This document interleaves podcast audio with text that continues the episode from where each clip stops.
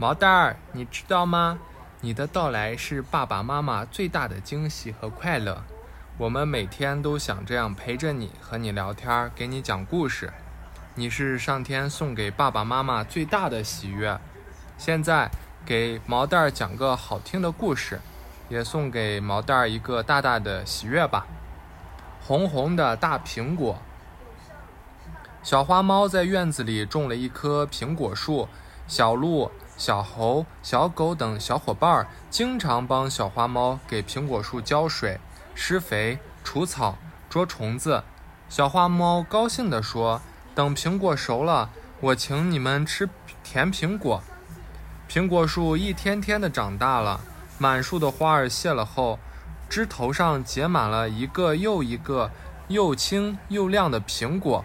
小花猫天天盼着这些苹果变红，心里别提多高兴了。可是，一天夜里刮起了大风。满树的青苹果都吹落了，小花猫望着满地的青苹果，伤心地哭了。小伙伴们都跑过来安慰小花猫，大家说：“你别难过，我们都好好帮你照顾苹果树，明年苹果树一定可以结出又红又大的苹果来。”于是，小伙伴们又帮忙着去把苹果树施肥、浇水、除草。小花猫也停止了哭泣，爬上树去捉虫子。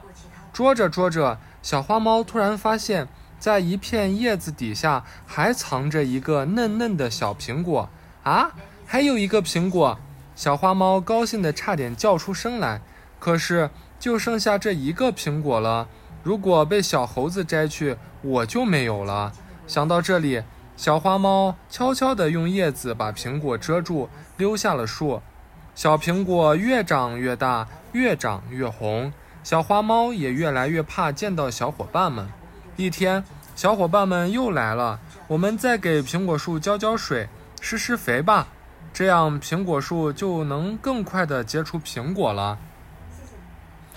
多好的朋友啊！小花猫想想自己，真是不应该瞒着朋友们。